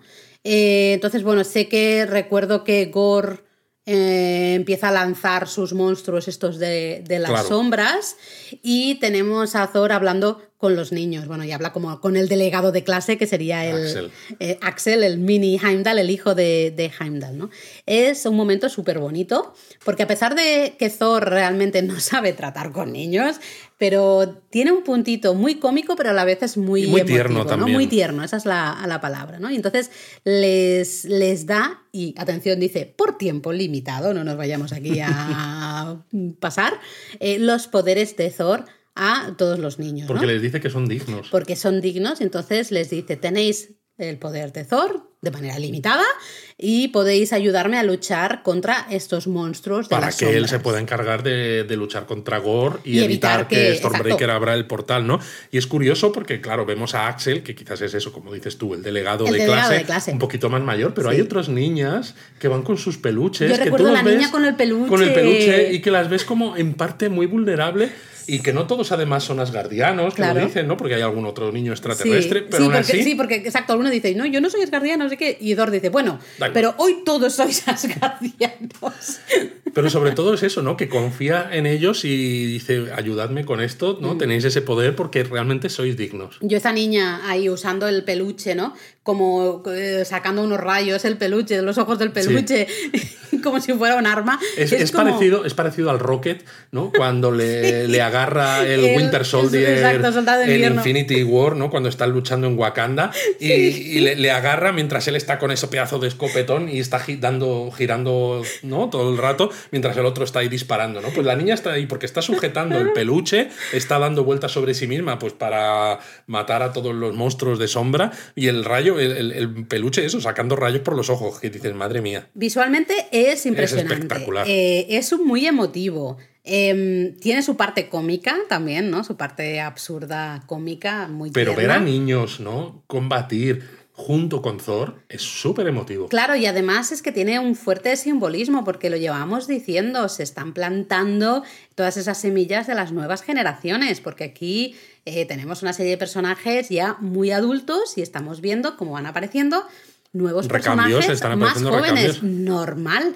Eh, eh, normal, porque esto no es como los cómics, que durante 40 años el dibujo puede ser exactamente Exacto. igual, ¿no? Aquí los actores evidentemente envejecen. Y no solo la vida envejecen, sino pasa, que se cansan de hacer eso el mismo también, personaje. pero igualmente, aunque no te canses, envejeces, con lo cual, eh, bueno, hay que ir añadiendo nuevas Y historias. me parece que está contado de una manera magistral. Sí. Y claro, en ese momento no hay un momento en el que la lucha entre Gore y Thor eh, pinta mal para Thor y parece Mucho, que Gore puede llegar a matar a Thor y entonces volvemos a Nueva Asgard al hospital y se ve Pasa lo que temes que va a pasar. Sí, porque se ve a Mjolnir flotando al lado de la cama donde está Jane, ¿no? De, Acercándose a ella en plan agárrame, de agárrame, agárrame, agárrame". agárrame, porque tenemos que hacer algo, ¿no? Nos necesitan, ¿no? No vemos nada más, solo vemos aparecer a Jane como poderosa Thor. Ahí eh, aparecían los lomos del caballo Claro, de aparecen los Valkyria. lomos del caballo de Valkyria, que a mí esto me recuerda a los cómics más recientes en los que Jane Foster, tras toda su etapa en los cómics como poderosa Thor, ha vuelto como Valkyria. Y bueno, puede, ser- puede ser que sea una de estas semillas que se Puede dejan ser. ahí, ¿no? También. Es un momento hiper duro, porque la mirada de Thor, ¿no? Que ve que necesita a poderosa Thor, ne- necesita la ayuda de Jane para acabar con Gore, pero a la vez sabe que ya está, que Jane no se va a recuperar. O sea, al haber. Bueno, que es una sentencia a muerte. Exactamente, ¿no? Y es eso, esa hiper mirada. duro, muy triste, es de verdad hiper. A mí me. Yo ahí estaba llorando como una desesperada, porque yo no sabía dónde meterme en el cine. Eh, muy duro, muy, muy, muy, muy duro, ¿no? Em, Yo, yo ahora mismo me está pasando. y- te estás emocionando, Sí. Luis. Eh, es que eh, por eso, eso me gustará hablarlo después, porque creo que es lo interesante de esta película. La gente se queda solo con el humor absurdo. O se queda con los colores así muy locos o los diseños de producción, ¿no? Como en la ciudad omnipotencia, muy todo así extravagantes. pomposo y tal, pero eh, realmente la historia, lo que hay cosas que cuenta que son hipertrágicas, ¿no? Y son muy duras y Pero bueno, luego hablamos de eso. Sí, sí. Jane consigue destruir la espada, ¿no? Y se nos dice que la espada, precisamente, igual que a ella, Mjolnir, la espada, la espada es la que está manteniendo a Gore con vida, ¿no? Porque está extendiendo su vida y en el momento en Hmm. El que la espada se destruya, pues Gore morirá, Pero- igual que le va a pasar a ella, pero an- eh, no consigue destruirla eh, antes de que el portal tiempo, se ¿no? abra de, de- igualmente, ¿no? Y entonces vemos una escena final, ¿no? En un escenario súper chulo, ¿no? Como con agua, pero que cubre muy poquito, Sí. en el que se ve la silueta de infinito, que a mí me gustó mucho porque se ve como en los cómics, ¿no? Es una silueta, pues, eh, que dentro de la silueta se, como que se ve el universo, ¿no? Se ve todo lleno de estrellas, nebulosas y esto, exactamente como se dibuja en los cómics, mientras está, pues eso, eh, Jane tirada en, en el suelo, ¿no? En esa, esa como piscinita de agua, bueno, ese mar que cubre súper poco, eh, y Thor hablando con Gore. Sí, porque Thor básicamente lo que le dice es que si van a morir, ¿no? Porque bueno, porque Thor le da la espalda a Gore. Claro, claro, claro, le da la espalda y se va hacia Jane, y entonces Gore dice, pero ¿cómo te atreves a darme la espalda, ¿no? Y él dice, es que si voy a morir, básicamente quiero pasar los últimos, mis últimos momentos con la persona que quiero. Bueno, porque dice, escojo el amor. Mm. Porque claro, es todo pinta a que Gore va, de, va, a desear a todos que los dioses. quiero que todos los dioses mueran, ¿no? Y Thor es un dios. Claro, porque la idea es que él va a, infinito un poco. Bueno, su objetivo es ese, ¿no? Es un momento súper potente. De nuevo es eso, ¿eh? Taika Waititi. Uf, eh, cómo sabe equilibrar eh, esos momentos de humor hiper absurdo con momentos en que de verdad está llorando y dice yo no puedo más. Sí, porque además en ese momento ves que Thor eh, sostiene a Jane, que ya se ha convertido en Jane, normal, ¿no? ya no es poderosa, Thor y que está moribunda, ¿no? Por una cara demacrada. Y Gore ve a Thor sosteniendo a, Jane. Y se recuerda a sí mismo de su se hija. Se recuerda a sí mismo mm. sosteniendo a, su hija. Y claro, también es un momento, ¿no? Que lo ves que en su, en su rostro, en su mirada, que hay algo que, se rompe, ¿no? Que algo que hace clic. Claro, y él yo creo que en ese momento también dice, yo también podría escoger el amor, ¿no? Es decir, en vez de, desear la muerte de todos los dioses... Puedo desear la vida. Puedo desear la vida y que, que vuelva mi hija en vida. Pero claro, dice yo me estoy muriendo, con lo cual... Mi hija va a estar sola. ¿De qué serviría? Y claro, ahí juegan con nosotros un poco los guionistas porque nos hace pensar que va a cambiar de opinión y que va a escoger que viva Jane. No, no tendría mucho sentido. Sí es verdad que durante un segundo lo piensas como espectador, pero luego tú dices, no tendría mucho sentido que lo hiciera. Porque... No, y sobre todo desde el punto de vista del storytelling eh, es mucho más potente en lo que ocurre que si hubiera ocurrido esto. Sí, porque además eh, Jane le dice eh, que no que la hija, ¿no? Le dice, no estará sola, mira Thor, en plan de él, él la va a cuidar, ¿no? Exacto. Y es eso, una, una Jane además que ya ha hecho un gran sacrificio volviendo a ser poderosa Thor, ¿no? Y que hace otro, porque yo creo que ella ve que podría decidir que viviera ella. a mí. No. Y dice, no te preocupes por tu hija, porque aunque tú mueras, no va a estar, no va a estar sola. Y, y es una escena súper emotiva porque efectivamente Gore trae de vuelta a su hija y se vuelve a ver al Gore del principio, ¿no? Con esa, esa cara eh, bueno, se, reconoce más a Christian Bale, eh, no es esa cara oscura con esos ojos como inyectados en oscuridad, ¿no? Que le da la, la necroespada. Y, y en ese momento, pues Jane se hace polvito. Polvito, sí. Se queda Thor solo. Y Gore entonces mira a Thor, ¿no? ¿no? Después de esos abrazos con la hija y demás, ¿no? También muy emotivo. Y le dice, cuida de mi hija. A pesar de que ha sido su enemigo, ¿no? Eh, durante la película. Y el Thor se lo promete que sí. Y entonces Gore se muere. Mira, estoy llorando, solo de recordarlo, Luis.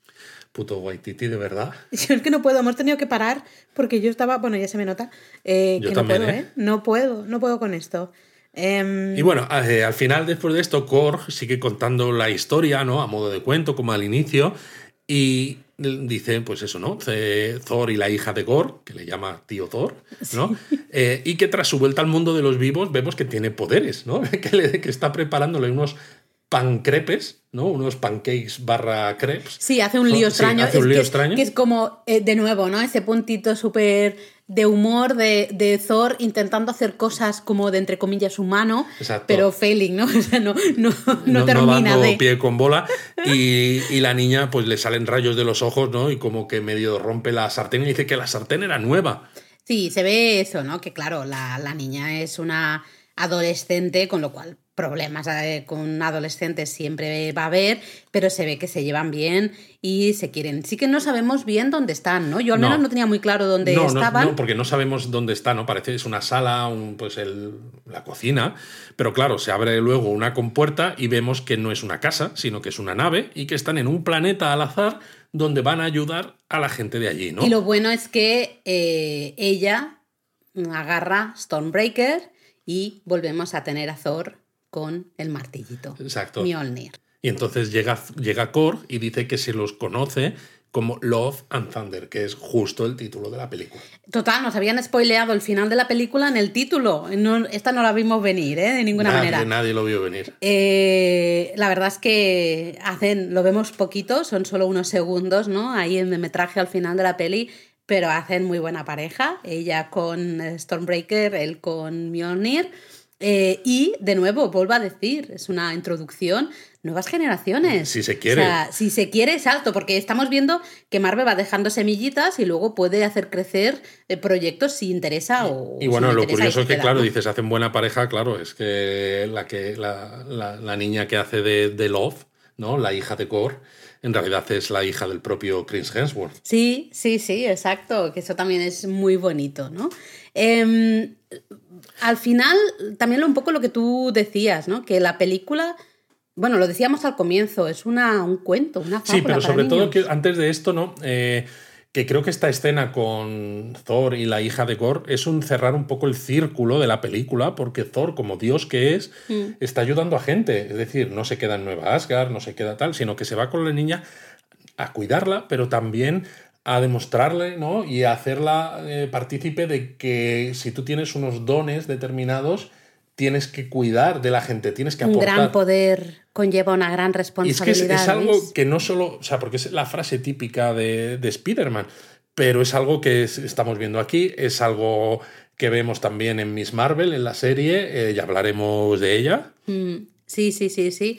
Eh, y es muy bonito esto porque eh, te permite, digamos, hemos estado desde el principio de la película, hemos entendido a Gore, por eso es tan buen villano, ¿no? De que tú consigues empatizar con él, aunque sabes que a lo que está llegando está mal, y especialmente porque va a tocar a un personaje al que tú quieres, como es Thor, porque tú dices, a ver, Thor tiene sus cosillas, también está un poco pirado. Y bueno, eh, y también de porque hacer las el cosas, hecho, pero el es hecho, nuestro Thor, le queremos, no exacto, queremos y no que te lo solo eso, sino que en cierto modo es responsable de la muerte de Jane. A ver, no del cáncer de Jane, pero o sea, Jane seguramente iba a morir igualmente. Igualmente, sí. Pero el hecho de que Jane necesite usar Mjolnir para ayudar a Thor a evitar ese momento final. Efectivamente, eh, eso, eso es responsabilidad de Gore, ¿no? Entonces, claro, llega un momento en el que dices, jolín, es este Gore, ¿no? Y ahí se nota de todas maneras lo bueno que es Thor. Y es algo que hemos visto y mucha gente no supo quizá entenderlo en- al final ¿no? de la fase 3.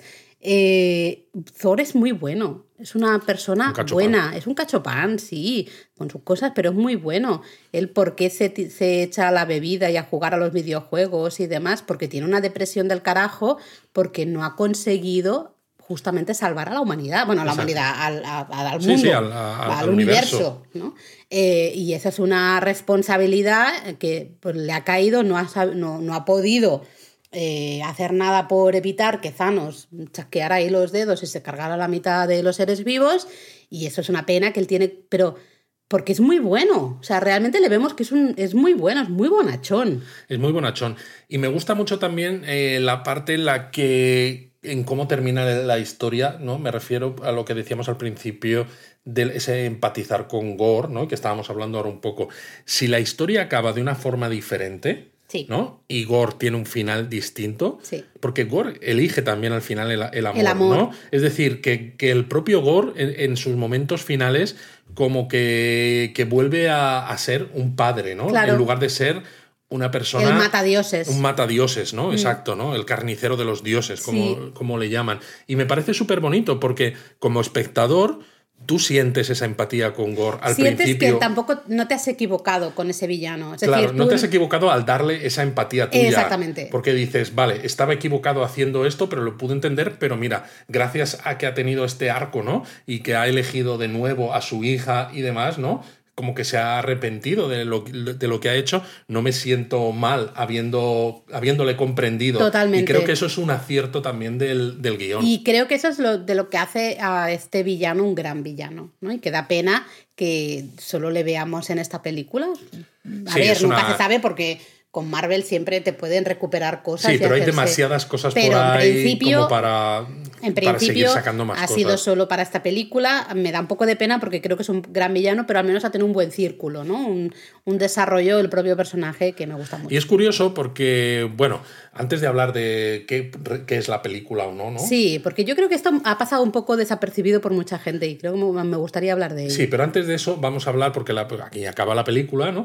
Pero la película tiene dos escenas escenas extras. Ah, ¿te, ¿quieres hablar de las escenas Hablamos de extras las antes? escenas y, y luego hablamos un poco de qué Venga, pensamos. Vale, pues la primera escena, mm, yo, a mí no me gustó, he de decirlo porque aparece Zeus, que no estaba muerto, estaba De parranda. parranda. Eh, ya nos extrañaba que estuviera muerto, de hecho, cuando, claro, se lo carga Thor en la peli, yo me quedé un poco sorprendida porque dije, ostras, vale, no, No me lo puede ser, no puede ser. ¿no? Eh, pues bueno, por desgracia. Pero es curioso la, la escena, ¿no? Porque Zeus está enfadado, no solo porque Thor se lo haya cargado, ¿no? Supuestamente, pero porque dice que en el pasado la gente hablaba con los dioses y les pedía ayuda o les contaba los deseos de su corazón y ahora solo quieren a los superhéroes, ¿no? Vamos, que está, está celosito. Exacto, y, y ahí también es un poco lo que decíamos hace un momento, ¿no? De que en la ciudad omnipotencia los dioses están hiper separados de lo que es eh, la gente normal que vive en los planetas del universo, que realmente se han, se, han alejado totalmente de, de la gente, están despegados. Y dice que quiere que Thor caiga del cielo, ¿no? Porque Thor es como, vale, sí es un dios, pero es uno de esos superhéroes a los que la gente ahora parece que solamente presta atención. Y claro, Zeus, pues él está con sus orgías y sus tonterías ahí en Ciudad Omnipotencia. No va a ser él el que vaya a luchar contra Thor. Entonces aparece un poco el que será, el que en principio es el que va a tener que luchar contra Thor. Y no es más ni menos que Hércules, interpretado por Brett Goldstein. que si habéis visto la serie de Ted Lasso, os voy a decir He's here, he's, He's there, there, he's, he's every everything. fucking where.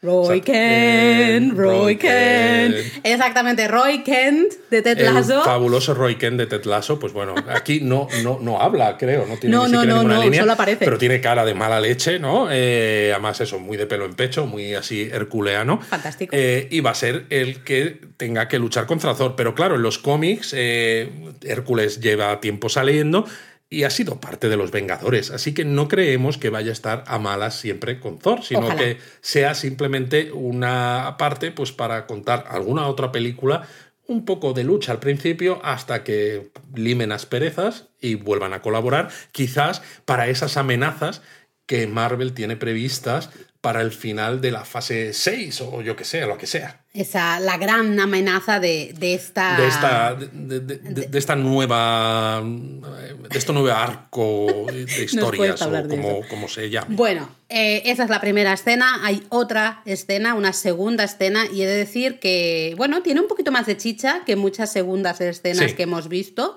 eh, y es que aparece Jane y aparece en, en el Valhalla. Exacto. Bueno, vemos que aparece como un lugar que no sabemos qué es, pero entonces ese polvito como luminoso que, que aparece cuando Jane muere al final de la película, ¿no? Eh, empieza a cobrar forma, ves ese, ese mismo polvito luminoso Sí. y aparece Jane. Y la recibe, y esto ah, yo aplaudí, lo siento por las personas que tenía al lado en el cine, pero me emocioné mucho porque la recibe ahí Heimdall.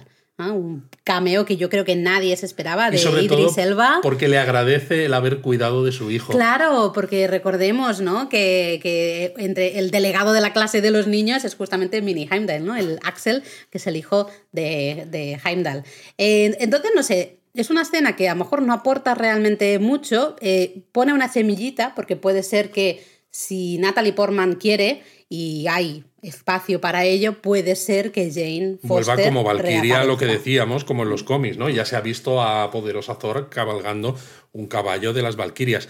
Y además también es interesante, ¿no? Porque hay una escena que no hemos dicho, que aparece Sif, también Lady Sif Ah, en sí, la película, sí. en uno de esos planetas donde Gora ha matado dioses Hmm. y le falta un brazo, ¿no? Y entonces, claro, dice ella, no, pero voy a poder ir al Valhalla. Y le dice Thor, al Valhalla solo vas si mueres en combate. Y entonces se queda ella con una cara y le dice, bueno, igual tu brazo está en el Valhalla. y ella dice mierda, ¿no? En plan de, bueno, me tengo que levantar y no me puedo morir todavía. Claro, ¿no? pero sin embargo en esta escena extra vemos que no hace falta ser un dios, porque vale que eh, Jane ha tenido el poder de Thor, ¿no? Pero no es- porque no ha sido digna, pero es humana y no ha muerto en batalla, sino que ha muerto por el cáncer, ¿no? Eh, en ese momento cuando estaba con Gore y aún así Pero es, es digna, digna de- de, entrar de en el entrar en el Valhalla, ¿no? Entonces, es. tela, tela marinera es, todo lo que es. esto todo lo que esto representa. Eh, A mí eso me- a- esta escena a mí me gustó, sinceramente, me gustó, me gustó mucho. Eh, no sé, me dio un poco de esperanza de, bueno, no están muertos, no están todos aquí rejuntados ahí en el Valhalla. Sí, que y po- veremos podrían volver a aparecer de alguna manera. Pero antes de eso, sí que me gustaría hablar de algo que tú mencionaste, nada más salir del cine, que yo realmente no lo, quizá no había caído, en que realmente te das cuenta de que toda la película es un cuento. Es una fábula para niños. Y- pero es que está contado toda la película, todas las imágenes, todo está contado por Korg. Exacto, porque al principio parece que, que Korg solo le está contando a los niños ¿no? sobre el vikingo espacial. Y luego que les es lo que vemos, sobre Jane. Que es lo que vemos en el tráiler eh, de la película. ¿no? Y actúa eso de juglar, de cuentacuentos. eh, pero luego les habla de Jane y Mm. de la relación con, con Thor. Luego les habla de la batalla contra, contra Gore y todo esto, ¿no? Entonces es como si él ha estado allí, ¿no? Aunque cuando le ataca. Le ataca, le ataca Zeus, ¿no? Le- deja solo con la cara, ¿no? Sí. Porque le clava, le manda el, el rayo, ¿no? Y como que. Y luego le acaba solo con la cara, sí. acaba- pero ahí le vemos que vuelve a estar otra vez ya entero. Entonces, te hace pensar que realmente eso ocurre después.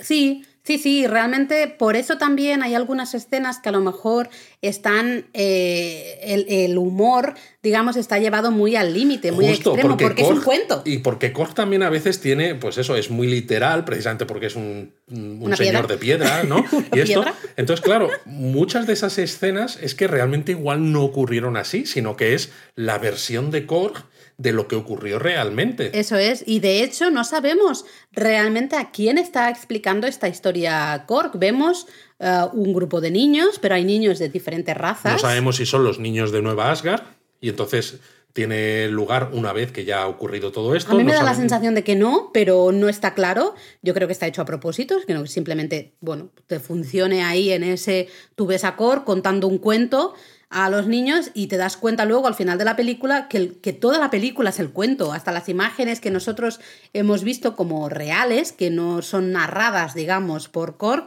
realmente forman parte de Forman ese parte de esa historia que está contando La Korg. está narrando Korg a, a esa audiencia Exacto, que son con lo los cual me encaja ¿no? mucho mejor todo ese humor absurdo que hay también. Exacto, las y ciertas imágenes, el tener, por ejemplo, a Thor espatarrao ahí con esas dos naves, ¿no? Al comienzo de la película, por decirte algo. Porque además Korg tiene a Thor en una gran alta estima. Entonces también, ¿no? Es como, wow, es que Thor es lo más. Con lo cual, claro, dices, lo que cuenta Korg, tal cual lo hemos visto nosotros como espectadores, ¿es tal cual? ¿O es una versión.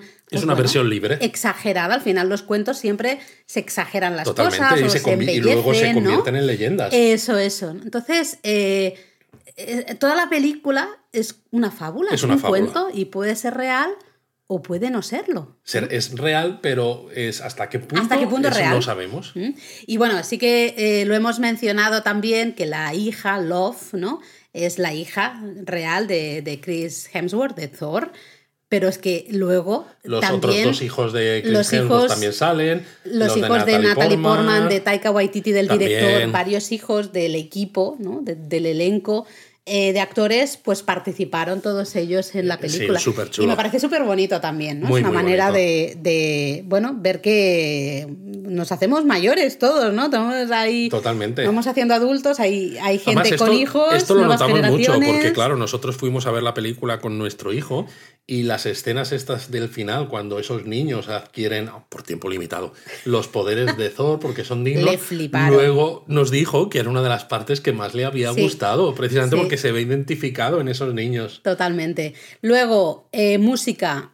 Fantástica la música verdad es que de sí. Thor. Yo Sí. he de decir que las bandas sonoras de Thor son de mis favoritas. Y mira que son diferentes entre sí. Todas. La eh, Ragnarok, de, la banda sonora me encanta, pero he de decir que, aunque les pese a muchos, Thor The Dark World es tiene una banda sonora impresionante. Muy, muy buena. Eh, esta la quiero escuchar con calma, porque evidentemente no la Michael podido Giacchino, eh, pues también el de, por ejemplo, la Star Trek, el reboot, Mm. o también, por ejemplo, eh, Doctor Strange, la primera. Ah, ostras, no, Sí. fíjate. O sea, es un tío que, vamos, una solvencia probadísima en, Pero luego en el hay cine. esa mezcla con canciones de rock ochentero, ¿no? Totalmente. Que ya hemos, ya nos había se nos había enseñado un poquito en el tráiler con esa canción de Guns N' Roses, pues bueno. Sweet Child of Mine. Veré, lo veremos, ¿no? Mucho, mucha canción de rock de los 80. y bueno, nos estamos enrollando cosa mala, Laura, pero yo creo que bueno, merece la pena. Vamos acabando, la película... vamos acabando. No, la peli tiene historia y creo que tenemos más cosas que decir porque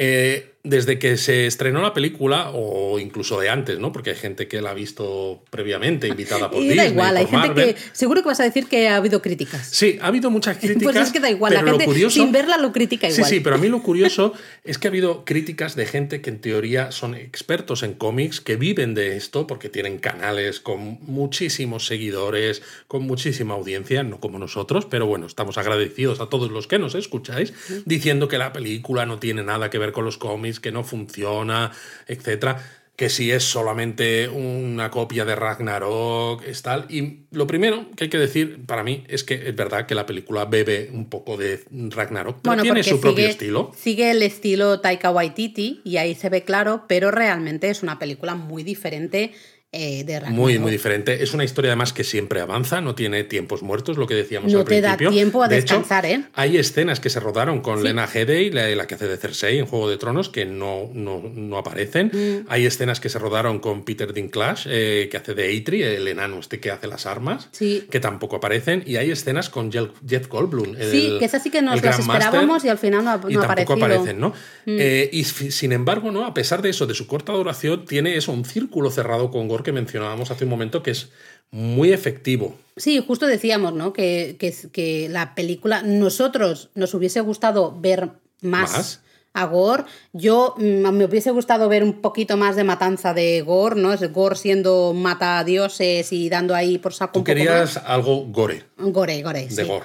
Eh, pero entiendo que, bueno, por algún lugar hay que cortar y al final dices, bueno, ya más o menos así se entiende y ya eh, el espectador siente ese respeto por, por este villano.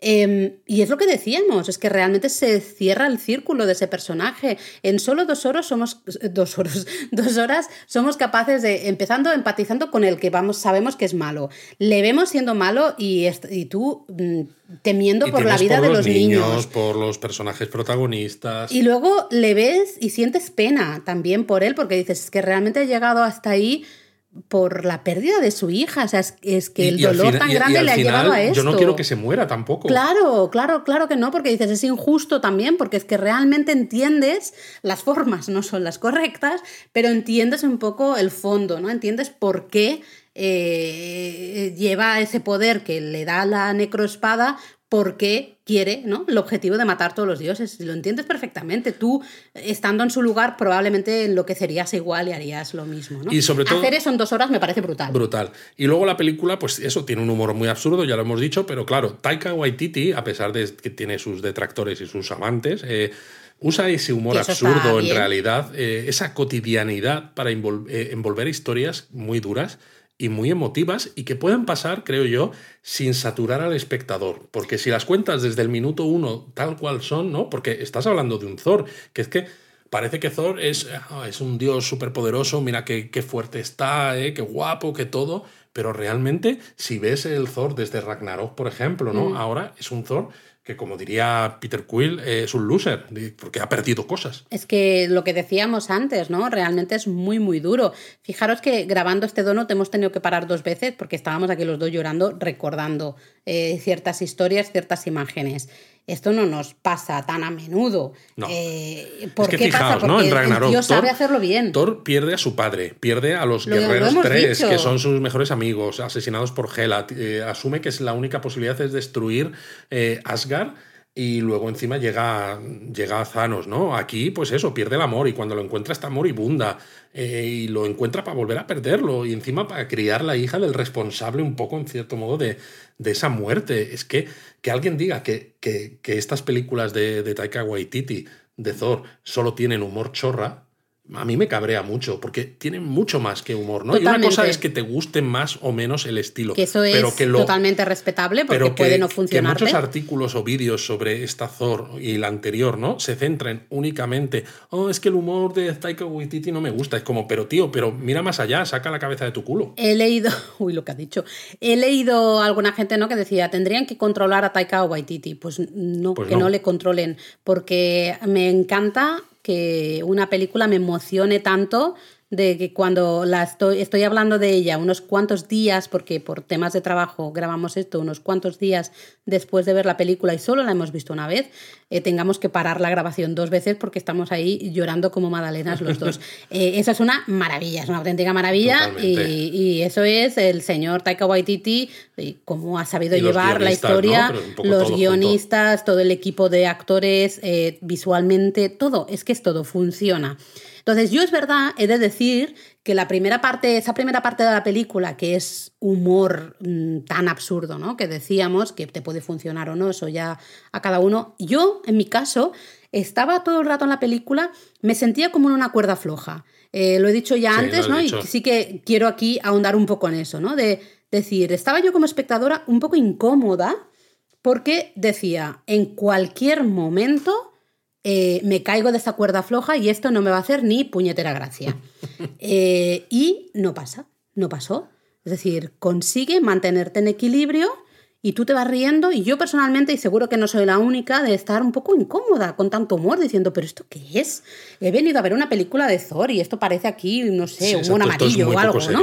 Eh, sí, y yo de decir, salí del cine y dije, si las cabras gigantes llegan a gritar una vez más, yo abandono. Y eso fue una de las primeras frases que sí, Y luego también hay ¿no? mucha crítica. Pero no abandoné, ¿por qué? Porque justo es. Funciona, Claro, me mantuve en, ese, en esa cuerda flojo, ¿no? En esa cuerda floja, en ese equilibrio. Pero, pero al final, esas, ese equilibrio, ¿no? Yo creo que funciona a modo de, escape. Totalmente. Porque, claro, para contar historias tan duras, ¿no? Un padre que pierde una hija, eh, es que, atención, cáncer. Empezamos así. el padre que pierde a una hija. Exacto. Una hija jovencita. Exacto. De luego vemos. Jane con cáncer, ¿no? Un Thor que la recupera cuando se está muriendo. Y se nos muere. Se muere en brazos de, de, Thor. Es para cortarse la vena, por Dios. Por Entonces, favor. ¿cómo, ¿cómo cuentas esto y no salir del cine? Diciendo, me voy a lanzar al autobús primero que pase. La vida no tiene sentido.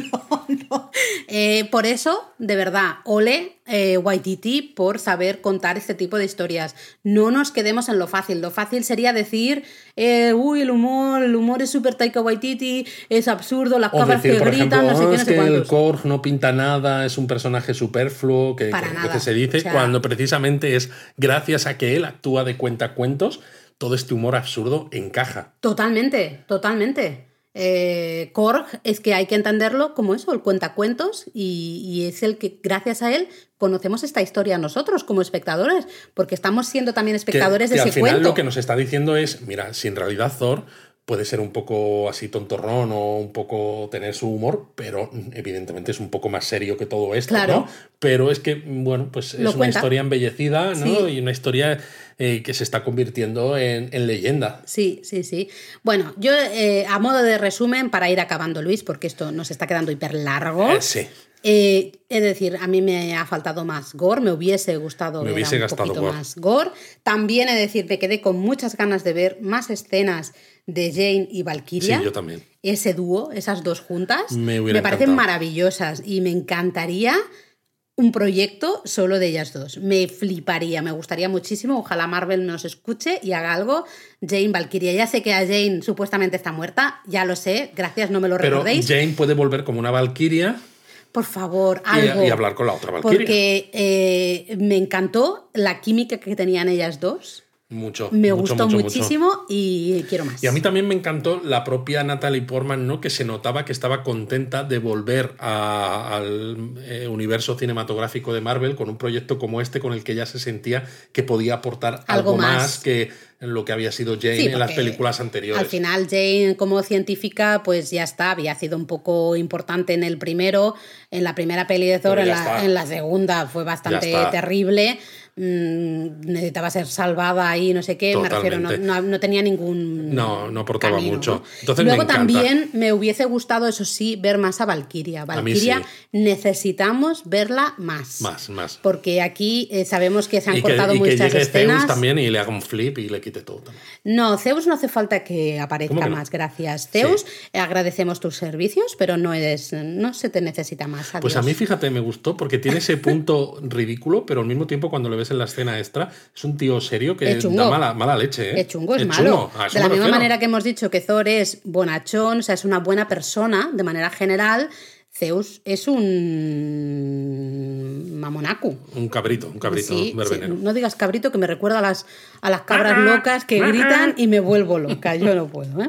Así que bueno, yo creo que en A resumen, nosotros Luis, nos ha gustado ha mucho, es una fantástica cuarta película de Thor y vemos eso, que el personaje puede seguir dando... Buah, y ahora con Love, Exacto, con la, puede seguir con la dando, hija, dando de sí. mucho más. De hecho, el propio Chris Hemsworth quiere, al final de la película aparece, ¿no? Thor will return, aunque evidentemente hay tantas historias que contar Que primero en yo esta fase Creo 4 que no saben cuándo va a volver. o esa ¿no? fase Ya. 1 reboot, ¿no? Que hay tantos personajes que están saliendo, ya no solo por todas las películas que se están haciendo, sino por todos los personajes extra que se van añadiendo, ¿no? Como aquí Mm. Sí. el propio Zeus, Hércules, etcétera, que Love, madre mía. Que yo le veo mucho Sí, sí. potencial a la, a la niña porque al final no deja de ser, eh, bueno, podría ser un nuevo Thor, ¿no? En estas nuevas generaciones, esos grupos de jóvenes que se, están, se nos están presentando y que pueden ser, pues, la, bueno, el, próximo elenco un poco de, entre Veremos. comillas, vengadores para entendernos. ¿no? Y entonces puede ser que el papel de Thor pase también de generación en generación de Hemsworth, ¿no? Pues como si fuera, Claro,